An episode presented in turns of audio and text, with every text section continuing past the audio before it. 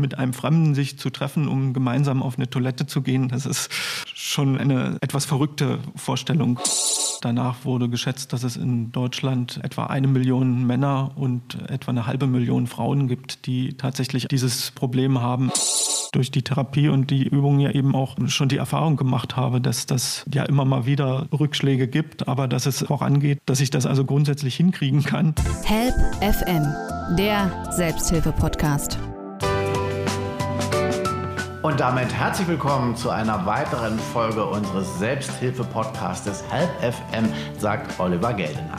Ja, in dieser Sendung, da wollen wir uns eines Problems annehmen, über das viele wahrscheinlich gar nicht so viel wissen, weil es einfach läuft so im normalen Leben. Und ich denke sogar, viele unserer Hörer werden das Problem, das dieses lateinische Wort beschreibt, gar nicht so genau kennen. Aber es gibt es und ich werde mit meinem Studiogast genau darüber reden. Ja, Genderpolitik hin oder her, Männlein und Weiblein sind nun mal von den Geschlechtsmerkmalen verschieden und das heißt, sie gehen auch auf verschiedene Toiletten. Und die Frauen sind da ein bisschen im Vorteil, weil für die gibt es immer, egal welches Geschäft sie betreiben wollen, auch in öffentlichen Toiletten natürlich abgetrennte Kabinen. Das würde sich mein Studiogast auch wünschen, denn der hat nämlich Probleme mit diesem typisch männlichen Uriniervorgang, den jeder kennt, der schon mal in einer Kneipe im Fußballstadion oder irgendwo in einer großen Veranstaltungshalle, ja, ja, lange, lange vor Corona, wir erinnern uns, mal gewesen ist, nämlich in großen Räumen, wo die Männer dicht an dicht stehen und ihr Geschäft im Stehen verrichten.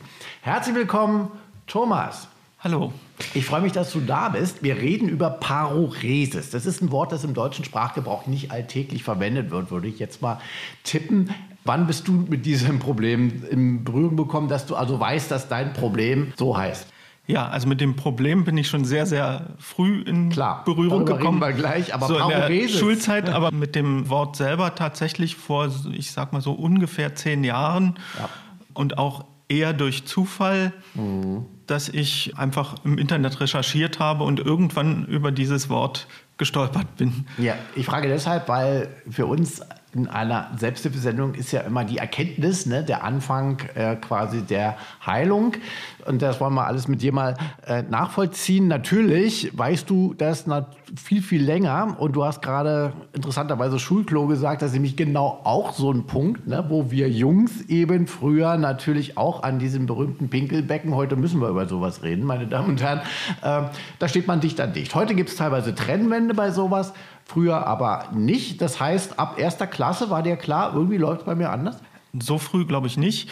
Also das ist bei mir und das ist bei den meisten anderen auch so, dass das äh, so mit der Pubertät meistens kommt, also so in den höheren Klassenstufen. Und ich muss da auch gleich mal sagen, das ist zwar ein Problem, das hauptsächlich Jungs und Männer betrifft, aber es gibt eben auch Frauen, die da Probleme haben. Trotz Trennwand. Trotz genau. Trennwand, weil dieses Problem ist eben nicht nur das, dass, dass man beobachtet wird, was mhm. ja am Urinal passieren kann, sondern es gibt eben auch Leute, die Probleme damit haben, dass sie Geräusche dabei machen. Zum Beispiel, ja. dass es plätschert und das kann natürlich in einer, in einer Kabine auch sein, dass einem das unangenehm ist und dass man deswegen mhm. gehemmt ist, weil man denkt, der in der Nachbarkabine oder die in der Nachbarkabine finden das jetzt nicht so schön. Also es ist kein reines Männerproblem. Hm, das stimmt. Aber wir Männer haben das Problem in diesen großen, eben die es ja auch immer noch gibt, ne? also ja. wo man wirklich sich beobachtet und auch beobachtet fühlen kann. Jetzt reden wir mal erstmal darum, worum geht es eigentlich, falls es der eine oder andere ähm, Hörer oder Hörerin noch nicht verstanden hat. Also es geht darum, dass bei Paroresis hat man ein Problem, sein Geschäft zu verrichten, wenn man sich beobachtet fühlt. Man fühlt sich unwohl, man möchte es eigentlich nur machen, wenn man ganz alleine ist. Und das kennt wahrscheinlich auch jeder, weil so ein bisschen unangenehm ist es ja, wenn da einer so neben einem so dicht steht. Bei dir war es dann eben so, das hat sich so verfestigt, du konntest dann gar nicht. Also es geht einfach jetzt konkret darum, du konntest einfach nicht in dem Fall urinieren, richtig? Ja, es ist so ein schleichender Prozess. Ähm, und während der Schulzeit ist es mir auch gar nicht so aufgefallen, weil ich auf einer Schule war, in der es nicht so große äh, Toiletten gab, sondern häufig kleinere. Das war ein sehr altes Gebäude und äh, mhm. da gab es meistens Einzeltoiletten oder Zweiertoiletten, wo man das dann auch mal noch so organisieren kann, dass man dort alleine ist. Mhm. Und ähm, ich war auch auf einer Internatsschule, das heißt, äh, das Internat war gleich daneben. Da war dann auch nicht so, dass man jeden Tag unbedingt in der Schule auf die Toilette gehen musste, sondern man hatte eben einen kurzen Schulweg, konnte auch in der Pause zwischendurch mal schnell ins Internat gehen, mhm. wo man wusste, dass da niemand war, mhm. um, um auf die Toilette zu gehen oder während einer Freistunde, sodass das dort weniger das Problem war und mir auch gar nicht so aufgefallen ist. Ähm, richtig klar ist es mir dann geworden, als ich begonnen habe zu studieren und das ist dann auch so ein schleichender Prozess, dass man auf die Toilette geht und merkt, irgendwie funktioniert es nicht oder geht nur schlecht. Und dann sich natürlich auch angewöhnt, immer weniger auf die Toilette zu gehen und möglichst das zu vermeiden. Irgendwann dann beginnt seinen Tagesablauf auch danach zu organisieren. Also dass man, wenn man vormittags eine Vorlesung hat, ähm, dann nach Möglichkeit schon am frühen Nachmittag nach Hause geht und mhm. dann eben an der Uni gar nicht auf die Toilette geht oder wenn mhm. man abends wichtige Veranstaltungen hat, eben äh, vormittags zu Hause arbeitet und erst mittags äh, zur Uni fährt. Also, so. also das wurde dem Toilettengang wurde quasi der, der Tag so ein bisschen die Tagesordnung ja untergeordnet. Also das hast du immer so geguckt, dass du möglichst zu Hause auf Toilette gehen konntest.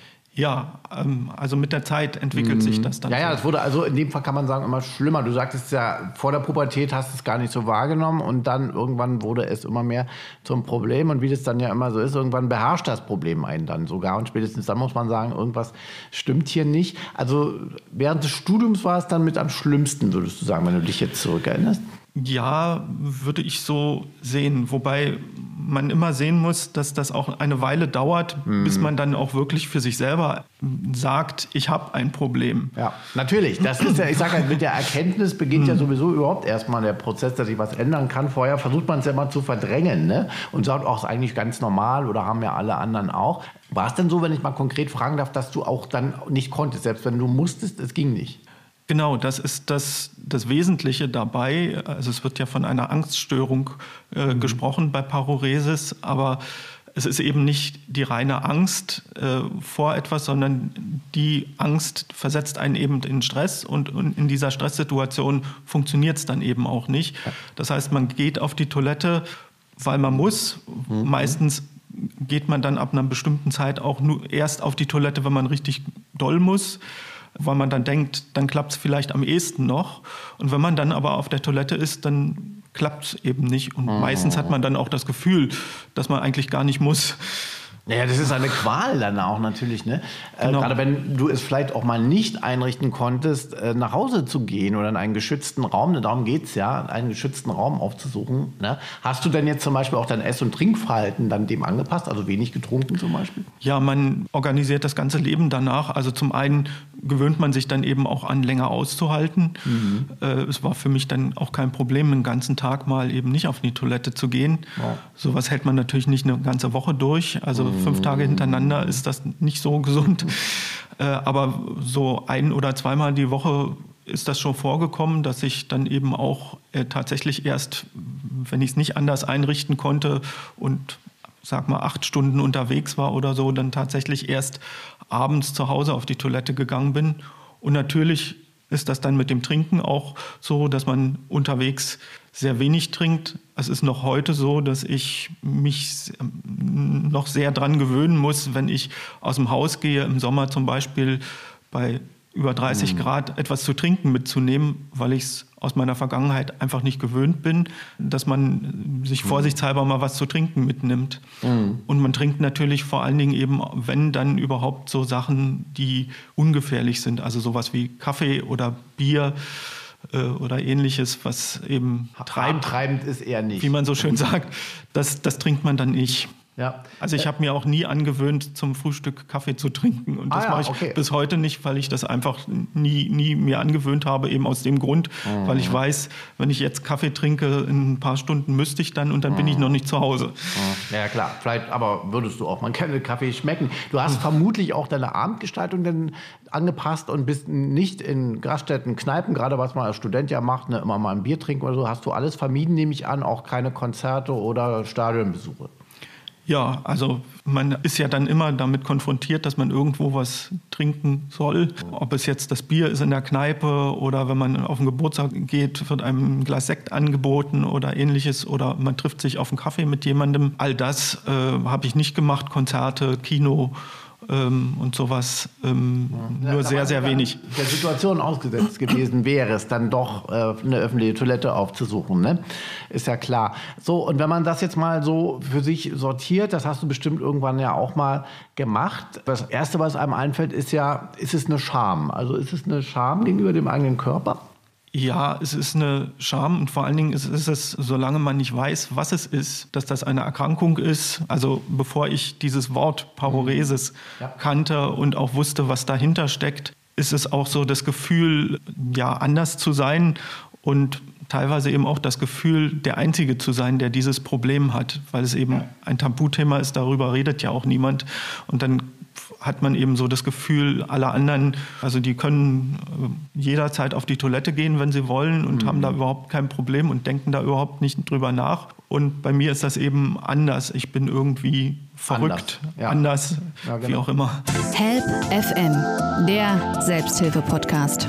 Hast du mit niemandem jemals darüber gesprochen? Also wie war dein Freundeskreis damals oder vielleicht mit deinen Eltern? Oder? Zu dieser Zeit nicht. Und äh, Freundeskreis wenn man studiert, hm. lernt man natürlich viele Leute immer mal wieder kennen, aber es waren dann eigentlich auch eher so ja nicht besonders feste Freundschaften, weil es natürlich auch schwierig ist, wenn, wenn man Freunde hat und die sagen, hey, wie wäre es denn, wollen wir heute Abend mal auf ein Bier hm. gehen oder gehen wir doch mal ins Kino oder machen wir dann mal das und das. Äh, in solchen Situationen habe ich mir dann immer irgendwelche Ausreden ausdenken mhm. müssen, dass ich eine ganz wichtige Klausur am nächsten Tag habe und noch lernen muss oder irgendeinen anderen Termin oder was auch immer. Und irgendwann wird man dann halt nicht mehr gefragt, wenn man dreimal Nein gesagt hat. Und ähm, dann ja. gilt man so als der Langweiler, den, den ja, braucht klar. man ja sowieso nicht fragen, der kommt ja sowieso nicht mit. Mhm. So dass das mit Freunden ohnehin, also der Freundeskreis sehr klein war. Und Partnerinnen vermutlich dann auch nicht. Oder ja. Das heißt, im Grunde hast du dich in eine selbstgewählte Isolation ein Stück weit begeben sogar. Das um das Problem so sagen, zu verdecken. Ja. Was du jetzt sicherlich im Rückblick äh, bereust. Und dass das etwas anderes ist, das war dir aber schon von Anfang an klar oder hast du erst gedacht, das haben alle? Naja, man sieht es ja auch, dass das nicht alle haben. Also man merkt ja, wenn, man mit anderen zusammen ist, die, dass die dann irgendwann äh, auf die Toilette gehen und einfach so und äh, man merkt dann schon, dass das bei denen anders ist als bei mir, wo ich dann eben sehr lange nachdenke drüber, gehe ich jetzt auf die Toilette oder kann ich es noch aushalten und wie wird das sein? Also man ist ja immer im Hinterkopf mit diesem Thema dann auch beschäftigt, was natürlich auch in in Gesellschaft nicht besonders hilfreich ist, weil man dann auch nicht bei der Sache ist und also Gesprächen auch nicht folgen kann. Man ist immer irgendwo ähm, etwas abseits, weil man mit anderen Dingen beschäftigt ist. Und das merkt man schon, dass das anders ist als bei anderen. Ich fragte ja auch nach dem Problemdruck, der war aber noch nicht so groß, weil du hast dich dann eher so eingerichtet, um es zu vermeiden, dich zu konfrontieren und auch darüber zu reden mit anderen. Vielleicht hätten die ja auch anders reagiert, als du gedacht hättest, vielleicht auch positiv, wer weiß.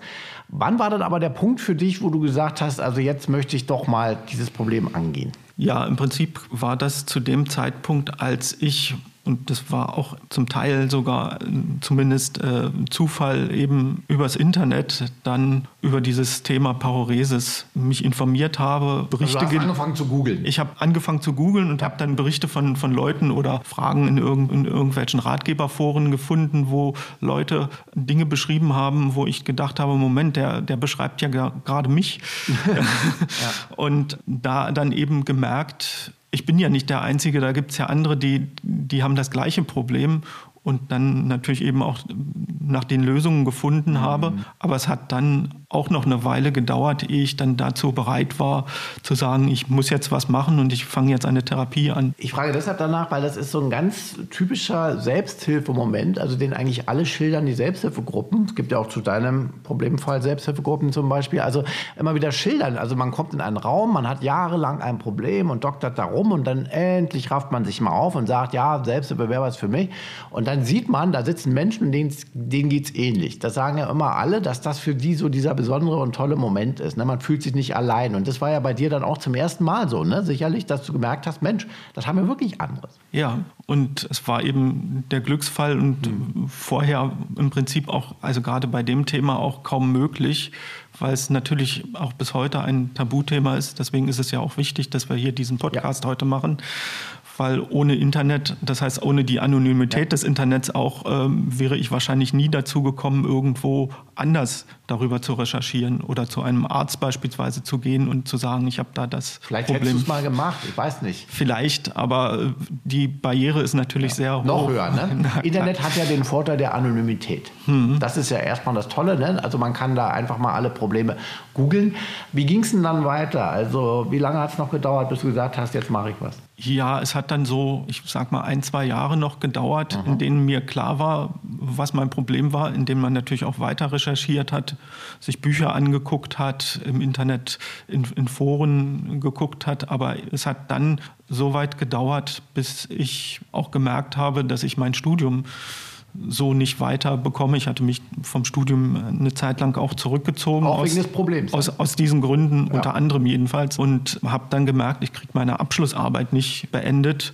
Und irgendwann ist mir dann klar geworden, dass das eben damit zu tun hat, dass ich mir nicht vorstellen kann, nach meinem Abschluss in einem Beruf, zum Beispiel in einem Büro irgendwo acht Stunden zu sitzen und nicht zu wissen, ob da eine Toilette ist, die ich benutzen kann. So dass ich unterbewusst mein Studium gar nicht beenden wollte. Und an dem Punkt habe ich dann gesagt, das geht so nicht weiter, ich muss ja jetzt was machen und habe dann auch ja, in einem Ansturm von Wut sozusagen mir eine Überweisung für einen Psychotherapeuten geholt ah, ja. und habe dann eine Therapie begonnen. Nur ganz kurz vorher nochmal, hattest du aus deinem sozialen Umfeld, also es war ja recht klein und übersichtlich, aber vielleicht von den Eltern oder so auch ein bisschen Druck, dass da mal jemand gesagt hat, Mensch Junge, du musst mal dein Studium beenden? Ja, das kommt natürlich dazu, aber man macht sich natürlich auch selber Druck, ja, ja, weil man irgendwann sagt, mein Studium war bis zuletzt immer so der Bereich in meinem Leben, mhm. der noch so einigermaßen funktioniert hat. Und als ich dann da gesehen gesehen habe, da komme ich auch nicht mehr weiter, äh, war das dann so auch für mich selber der. Man braucht auch einen Druckpunkt, der irgendwo, Druck, hm. weil man sonst immer in solcher Nische bleibt dann, ne? weil man da einfach nicht rausgeht und sein Leben, wie du es ja auch gesagt hast, eigentlich den Problemen unterordnet und irgendwie geht es immer noch. Man kann jahrelang so leben irgendwo so ne? und keiner kriegt es richtig mit. Ich nehme mal an, der Gang zum Psychotherapeuten, die erste Stunde, das war für dich genauso schlimm wie der Gang aufs Bahnhofsklo, oder? Es, das war es in der Tat, aber das hat sich dann auch glücklicherweise sehr schnell gegeben. Was neben der Therapie noch schlimm war, ist, also man macht dann eine Verhaltenstherapie mit gradueller äh, Exposition. Das heißt, man spricht nicht nur über das Thema, sondern man muss es eben auch rein praktisch angehen, was in meinem Fall dann eben heißt, man muss irgendwann auf eine Toilette gehen und da auch so lange bleiben, bis es funktioniert. Praktische Übung, genau. Die Schwierigkeit bei mir war noch dass ich äh, trotz langerer Suche keinen männlichen Therapeuten gefunden habe und dann mhm. zwangsläufig bei einer Therapeutin meine Therapie gemacht habe, mhm. die diese Übung natürlich nicht mit mir machen konnte. Es gibt ja Gender-Toiletten, ja, das ist jetzt besser, aber gut, damals nicht. Aber das wäre, wäre natürlich auch eine, eine ja. ganz andere Situation. Also das hätte ich auch gar nicht gewollt, aber ich musste mir dann eben übers Internet auch selber Leute suchen. Das, da gibt es ein Forum, wo eben Betroffene auch tatsächlich nach Leuten suchen, mit denen man zusammen diese Übung machen kann. Und das war äh, dann auch noch ein sehr schwieriger Schritt, sich mit jemandem zu treffen, von dem man zwar weiß, dass der auch das gleiche Problem hat, aber mit einem Fremden sich zu treffen, um gemeinsam auf eine Toilette zu gehen, das ist ja schon eine etwas verrückte Vorstellung. Und das stimmt, sich zum Pullern treffen, das ist Stoff für Filme. Was ist denn in der Psychotherapie eigentlich bei rausgekommen? Also du hast ja auch schon gesagt, es ist auch irgendwo eine Verhaltens-, eine Angststörung. Da gibt es ja dann so eine Art Exposé, dass man das erstmal aufnimmt alles. Ne? Und was hat denn dann die Therapeutin da mit dir zusammen entwickelt? So ein Problem muss man auch erstmal erkennen. Ja, zuerst mal muss man auch erkennen, dass das manchmal gar nicht so, so wichtig ist. Also es gibt bei dieser Erkrankung schon auch auslösende Momente, Aha. die meistens in der Kindheit oder in der Pubertät liegen, ähm, die vielen aber auch gar nicht bekannt sind und die auch für die Behandlung mitunter gar nicht so wichtig sind. Es ist nicht wichtig zu wissen, wann das angefangen hat und warum. Also das Wichtigste ist eben, dass man die Gedanken, die dahinter stecken, die einen davon abhalten, äh, auf eine Toilette zu gehen oder die einen dort eben unter Stress. Das sind Ängste, ne? Die genau, das sind Ängste, die angehen. Eine häufige Angst, also bei Männern vor allen Dingen, ist eben zum einen, dass wir die ja manchmal sehr eigenartige Männlichkeitsvorstellungen haben. So die Vorstellung, ein Mann muss das können, ein Mann muss im ja. Stehen neben anderen auch pinkeln können. Das hinterfragt man dann natürlich. Da geht es dann in der Therapie zum Beispiel auch um ganz allgemein um, um Männlichkeit. Was macht mich als Mann aus, ja. um dem etwas auch entgegenzusetzen? Man ist auch Mann, wenn man zum Beispiel in eine Kabine geht. Ne? Genau. Und es gibt eben andere Männlichkeitssymbole oder äh, Eigenschaften, die, die wichtiger sind. Sich lösen von diesen alten Mustern. Ne? Klar, der Mann steht breitbeinig und so weiter. Ja. ja. Und die andere Sache ist, dass man natürlich auch die Situation ähm, etwas rationalisiert. Also mhm. sich fragt, wenn ich jetzt sage, ich stehe da am Urinal und es läuft nicht, was denkt der neben mir? Der könnte mich abwerten oder der mhm. könnte irgendetwas Unangenehmes sagen oder so. Sind es auch Versagensängste? Solche Versagensängste kommen dann natürlich auch dazu, ja. dass man die eben auch angeht und fragt, wie wahrscheinlich ist das? Auch mal so einen Perspektivwechsel macht, sich fragt, wenn ich jetzt auf eine Toilette gehe und da steht jetzt ne-, jemand neben mir, interessiert mich wirklich, was der da macht und wie schnell das geht? Mhm. Oder bin ich eigentlich wie jeder andere normale Mann ja. auf der Toilette mit mir selber beschäftigt und mich interessiert eigentlich gar nicht, was der Nebenmann macht und ich krieg's möglicherweise gar nicht mit, dass der... Man bildet sich das ein, auch aus mhm. Angst. Man hat Angst, dass der andere etwas Negatives über einen denkt und einen abwertet. Ne? Ja, an solchen Katastrophenvorstellungen wird dann eben in der Therapie gearbeitet. Mhm. Und zusätzlich kommen dann eben diese Übungen, um den Körper sozusagen daran zu gewöhnen. Weil wenn man sich, äh, wie in meinem Fall, über 20 Jahre äh, daran gewöhnt hat, dass hinter einer Toilettentür eine Stresssituation wartet, dann kriegt der Körper natürlich äh, automatisch Stress, mhm. wenn man ja irgendwo. Na, allein wenn man die schon betritt, oder? Nehme ich an. Der ja. Geruch, alles Mögliche. Sind der Triggerfaktoren, dass man zumacht, im wahrsten Sinne des Wortes. Ja, genau. Und äh, egal, ob da jemand ist oder nicht. Also es gab Zeiten, ja. wo es bei mir eben auch nicht geklappt hat, auch wenn ich ganz allein war, wo allein die Vorstellung, da könnte jetzt jemand reinkommen, mhm. gereicht hat, dass, dass ich so unter Stress war, dass es eben nicht funktioniert hat. Ja klar, das ist, das ist ganz normal, ne? wenn man dann in so einer Angstvorstellung ist. Help FM, der Selbsthilfe-Podcast. Dass hinter einer Toilettentür eine Stresssituation wartet, dann kriegt der Körper natürlich äh, automatisch Stress, mhm. wenn man ja, irgendwo. Na, allein geht. wenn man die schon betritt, oder? Nehme ich an. Der ja. Geruch, alles Mögliche. Sind der Triggerfaktoren, dass man zumacht, im wahrsten Sinne des Wortes. Ja, genau. Und äh, egal, ob da jemand ist oder nicht. Also es gab Zeiten, ja. wo es bei mir eben auch nicht geklappt hat, auch wenn ich ganz allein war, wo allein die Vorstellung, da könnte jetzt jemand reinkommen, mhm. gereicht hat, dass, dass ich so unter Stress war, dass es eben nicht funktioniert hat. Ja klar, das ist, das ist ganz normal, ne? wenn man dann in so einer Angstvorstellung ist. Du sagst, es ist nicht wichtig, aber habt ihr auch zusammen rauskriegen können, ich weiß nicht, ob du jetzt darüber reden möchtest, aber was es bei dir war, der Auslöser überhaupt? Habt ihr das trotzdem auch angegangen, oder? So richtig nicht. Ich weiß es auch nicht klar. Es gibt mhm. so ein, zwei Situationen aus der Schulzeit, die vielleicht da eine Rolle spielen könnten. Und ganz allgemein kann ich sagen, dass ähm, ich auf einer Schule war, bei der Schulklos sind ja meistens nie die angenehmsten, aber das war eins von der besonders schlimmen Sorte. Okay, ja. Wo, wo ich dann auch aus hygienischen, ästhetischen Gründen nicht gerne hingegangen bin. Und da ich eben im Internat gewohnt habe äh, und die, die Möglichkeit hatte, dort eben auch zu gehen, habe ich also mir auch, bevor ich dieses mhm. Problem habe, schon von Anfang an angewöhnt, möglichst wenig auf diese Toilette zu gehen, sodass das, das Vermeidungsverhalten mhm. schon in mir drin war, bevor es notwendig war ja. wegen der Paroresis. Ja, ja, ist schon klar. Das hat wahrscheinlich dazu beigetragen, dass ich dann auch wenig Probleme hatte, dieses Vermeidungsverhalten mhm. zu entwickeln. Hast du auch mal äh, das dann nach draußen verlagert, also in den Wald einfach mal gehen? Da ist man ja eigentlich auch alleine, oder? Geht auch, da ist man auch allein ist ganz unterschiedlich. Es gibt Leute, bei denen das tatsächlich auf die Toilettensituation beschränkt ist, die also im, im, Wald auch gar keine Probleme haben. Bei mir ist es so, dass vermutlich auch so etwas wie so ein Gedanke wie Pinkeln ist ein etwas, was zwar jeder machen muss, etwas Natürliches, aber etwas, was man eben sehr diskret macht, wovon andere nichts mhm. mitbekommen sollen, dass ich das so in der Kindheit gelernt habe und dass das natürlich im Wald auch nicht unbedingt gegeben ist, so dass es für mich also auch eine Herausforderung ist, jetzt nicht ganz tief im Wald, wenn wirklich keiner da ist, aber so, wo man noch erwarten könnte, da könnte jetzt eventuell doch noch jemand vorbeikommen, ist es auch schwierig. Aber solche Übungen kann man natürlich auch, dann auch machen. Hat es auch mit Egel zu tun? Habt ihr das auch äh, irgendwo behandelt? Also hat es mit Körperegel zu tun? Ich frage jetzt nur. Kann sein, dass das bei manchen so ist. Ich glaube, dass ich da jemand bin, der ähnlich ist wie, wie die meisten dass man jetzt nicht unbedingt mit Freude auf die ekligste Toilette geht. Nee, ich meine, äh, aber- gegenüber den eigenen Exkrementen oder dem eigenen Urin. Nee, da, das, äh, Das war nicht der das Fall. ist weniger Das gibt's ja auch. der Fall. Okay. Aber es ist eben der Ekel vor der Toilette, der, das der fördert das natürlich, aber es, es, es ist nicht so das Hauptsächliche in, in der Sache. Ich glaube, du fährst ja nicht Auto, aber Autobahntoiletten, kann ich dir versichern, sind auch teilweise sehr schrecklich. So, okay, also ihr habt am Verhalten gefeilt und auch am Männlichkeitsbild. Das hat sie also so als auch ursächlich äh, wahrgenommen, deine Therapeutin. Das zog sich sicherlich über eine gewisse Zeit hin, nehme ich mal an. Ja, Und die Therapie hat über drei Jahre drei Jahre sogar. gedauert. Und sukzessive wurde es dann besser oder wie können wir uns das vorstellen? Ja, es kommt eben neben den, neben den Therapiesitzungen auch vor allen Dingen auf diese Übungen an.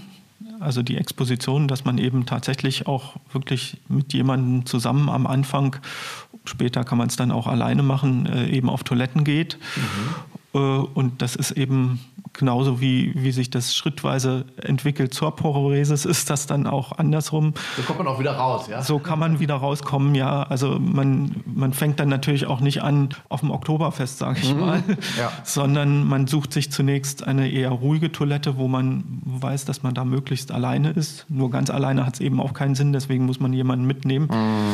Ähm, und äh, graduelle Exposition heißt, dass man eben mit Übungen anfängt, die man sich so gerade noch vorstellen kann. Zum Beispiel kann das sein, man ist in einer Kabine und jemand steht vor der Kabine.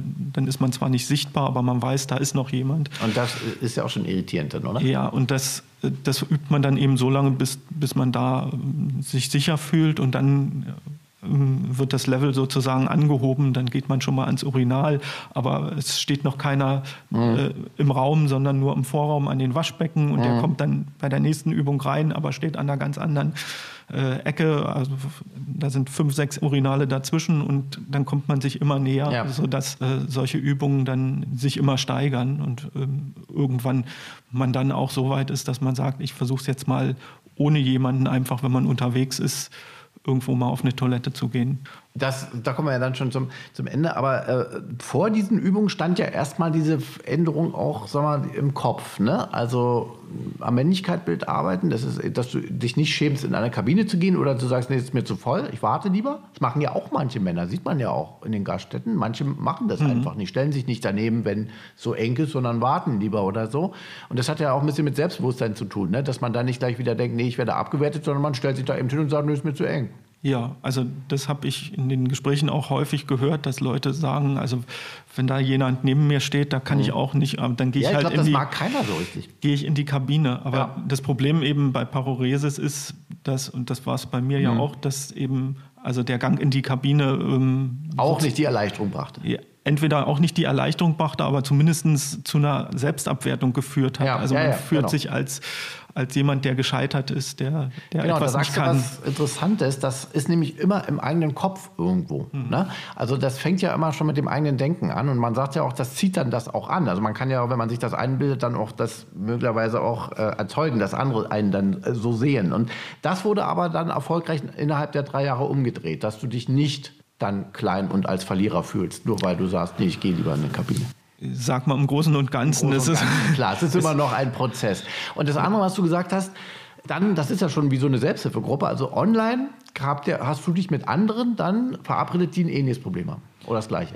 Ja, es gibt im Internet ein Forum, also es gibt mehrere Foren, aber ein deutschsprachiges, äh, in denen man sich dort austauschen kann und dort eben auch in einem Unterbereich tatsächlich auch Leute, in, die ja äh, idealerweise dann auch äh, in der Nähe wohnen, äh, finden kann, mit denen man solche Übungen machen kann. Und äh, das ist also das eine, dass man dort ähm, mit anderen Betroffenen ins Gespräch kommen kann, sich austauschen kann.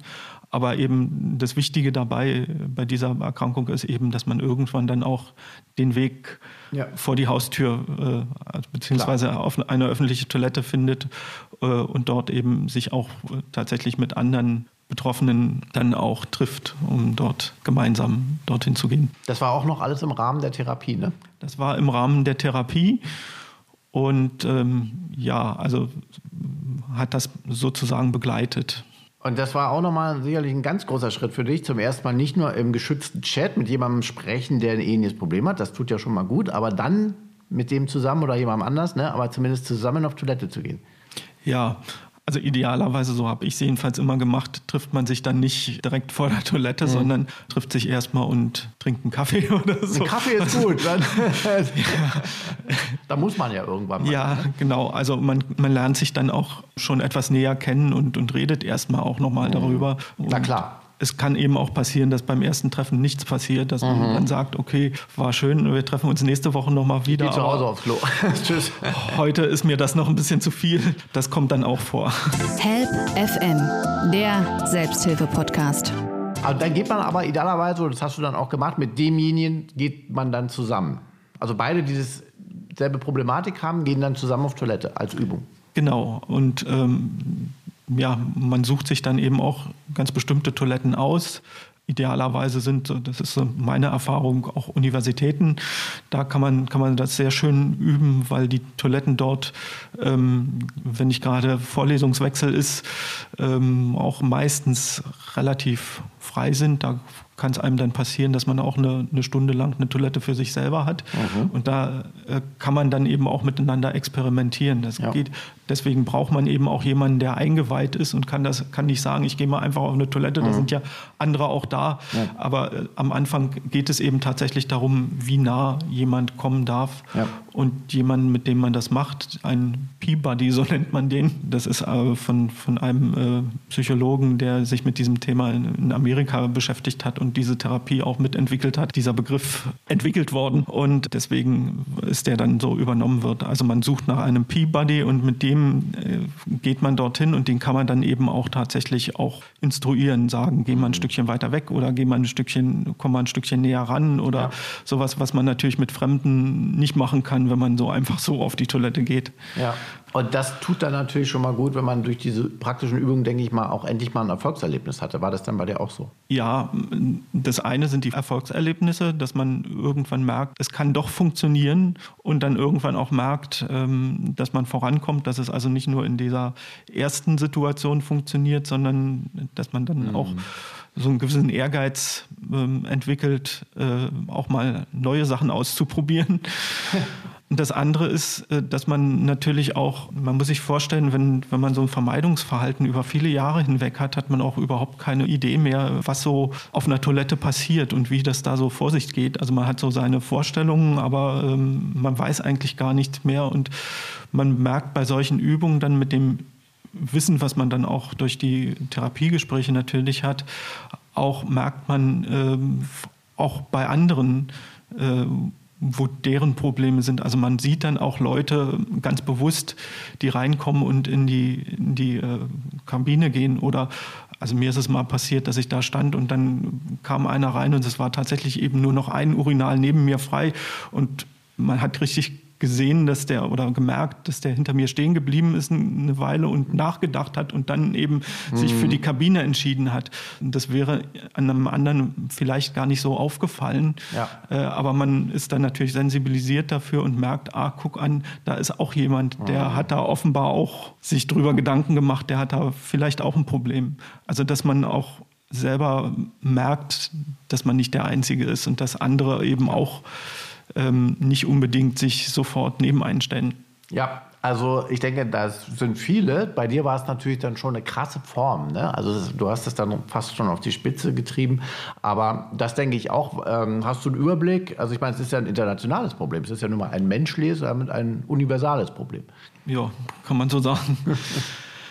Und es ist eben ein auch gar nicht so selten verbreitetes System. Also es ja. gab weiß nicht, ob es aktuelle Zahlen gibt. Ähm, ich kenne Zahlen, die jetzt so ungefähr 15 Jahre her sind, wo es mal eine Untersuchung gab. Und danach wurde geschätzt, dass es in Deutschland ähm, etwa eine Million Männer und etwa eine halbe Million Frauen gibt, die tatsächlich dieses Problem haben in einer Form, die behandlungsbedürftig ist, die also zum Therapeuten gehen sollten, was gerade bei Männern ist das natürlich ein, ein großer Teil. Das, da gibt es auch äh, empirische Befragungen, dass wohl so etwa jeder dritte Mann, kann man so grob sagen, ähm, auch schon von Erfahrungen berichtet hat, dass ihm das also mal passiert ist, dass er auf eine Toilette gegangen ist und es war unangenehm mhm. und es ging nicht. Aber das sind ja. dann eben bei diesen Leuten dann eher Einzel. Von Parorese spricht man ja dann tatsächlich, wenn das sozusagen immer passiert auf einer öffentlichen Toilette. Ja, so war es denn bei dir. Und klar, du hast es angesprochen, auch Frauen, obwohl die jetzt erstmal den Vorteil haben ne, mit der Kabine.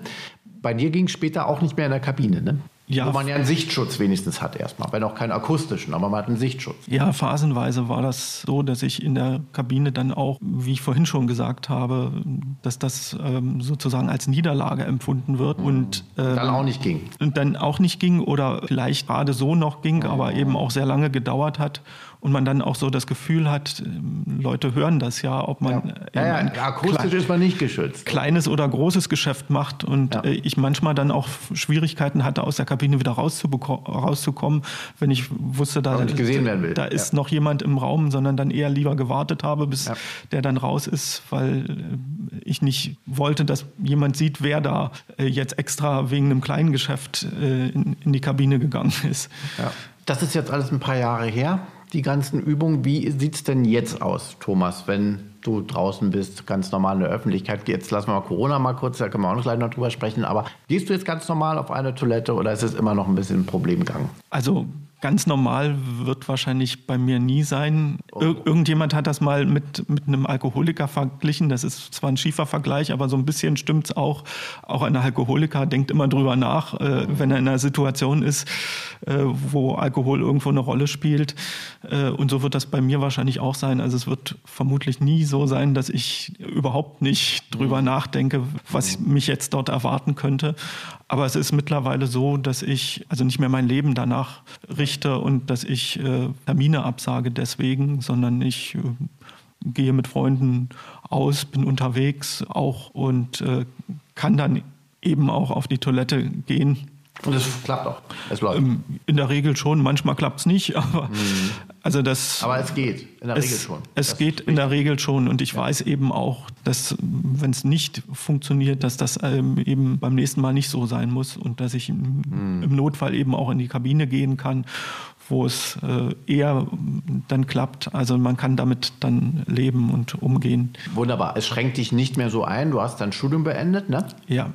Also du stehst im Leben, du bist auch in der Lage, einen, einen Beruf auszuüben. Du musst bist nicht mehr in dieser selbstgewählten Isolation, weil das, da merkte man ja, dass das Problem dich ja komplett auch äh, quasi von allem abschneidet. Ne? Das, das Gefährliche daran ist natürlich, dass durch diese Isolation man sich natürlich auch in eine Depression begibt. Das hat dann Folgen. Was, ja. was die Lage auf der Toilette dann eben auch nicht leichter macht. Und äh, ja. da merkt man dann schon, auch durch die Therapie und durch die Erfolge, die mhm. man hat, dass das Selbstbewusstsein mehr da ist, dass, ja. dass es keine Depressionen mehr da sind und dass man da. Die du auch hattest, ne? Dadurch, dann. ja, natürlich äh, hm. ist man dann etwas niedergeschlagen, wenn man äh, auch merkt, dass man äh, nicht so am Leben teilnehmen kann, wie man will. Und das hat sich dann doch schon geändert und das äh, führt dann natürlich auch dazu, dass man äh, sehr viel aufrechter auch in die eine Toilette reingeht. Du sprichst was an, aufrecht. Ich nehme mal an, dass diese ganze Veränderung in deinem Verhalten und diese Erfolge auch durchschlagen auf generell dein soziales Verhalten, dein Umfeld, oder? Man ist doch dann auch selbstbewusster im Umgang mit anderen Menschen und auch im Beruf zum Beispiel. Ja, das äh, kommt natürlich dazu, weil diese Pauresis mhm. einen ja doch im, im, gesamten Leben auch beeinträchtigt. Und wenn man merkt, man kann bestimmte Dinge nicht, man kann nicht verreisen, man kann sich nicht mit Freunden treffen, man kriegt sein Studium nicht so richtig, ähm, also muss sich da irgendwie so durchmogeln, dann beeinflusst einen das natürlich und wenn das alles wegfällt, dann kann man natürlich auch sehr viel selbstbewusster ähm, ja auch auftreten und auch an Dinge rangehen und sich mehr Dinge auch trauen. Na klar, das schlägt ja durch. So wie es im Negativen durchschlägt, auf alle Bereiche auch im Positiven. Das ist doch wunderbar. Gott sei Dank hast du den Gang dann äh, dich getraut zur Therapie. Das hat ja wahnsinnig geholfen und im nächsten Schritt dann auch zur praktischen Übung, also in dieser Online-Selbsthilfe sich dann dort treffen. Machst du das eigentlich immer noch, dass du dich dort über Foren mit fremden Leuten triffst? In letzter Zeit weniger, das hat mit Corona zu tun, Ja, aber hat, aber, schon. hat aber auch damit zu tun, dass man irgendwann ja in einer Lage ist, wo das jetzt nicht mehr so der ganz große, die ganz große Wichtigkeit hat. Das wollte ich eigentlich wissen. Also das man- brauchst du nicht mehr so, das Training. Ja, also der, das Ziel ist ja, dass man irgendwann mal auch ohne jemanden einfach so auf die Toilette gehen kann. Und ich würde auch, wenn sich die Gelegenheit ergeben sollte, auch nochmal machen. Auch nicht hauptsächlich wegen mir, sondern auch, weil, das, eben- weil ich eben die Erfahrung gemacht habe, wie, ähm, wie produktiv das sein kann. Also anderen und helfen, um anderen einfach auch äh, zu helfen. Und ich ja da auch gewisse Erfahrungen jetzt auch mit mehreren Leuten schon gemacht habe. Ja. Und man äh, am Anfang auch nicht so richtig weiß, wie macht man das äh, und welche Toilette ist gut und so. Und da kann ich natürlich äh, schon ein bisschen helfen. Äh, und weil es für mich selber natürlich auch ganz interessant ist, mal zu gucken, wo stehe ich eigentlich äh, und man sich ja dann auch ähm, Dinge trauen kann, die man bei den ersten Übungen vielleicht nicht gemacht hat.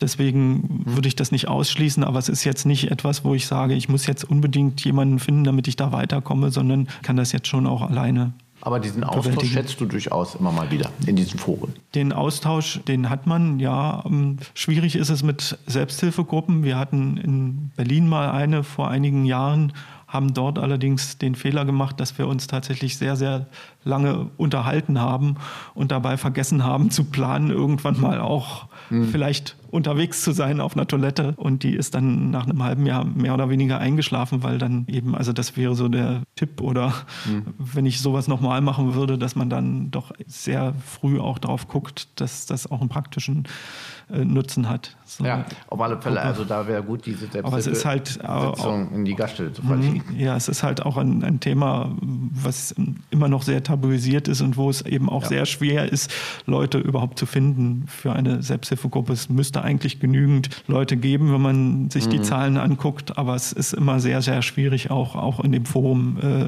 neue Leute als P-Buddies zu finden, weil viele natürlich da auch immer noch etwas reserviert sind und vorsichtig bei dem Thema. Weil du selber hast es ja auch Jahre verdrängt.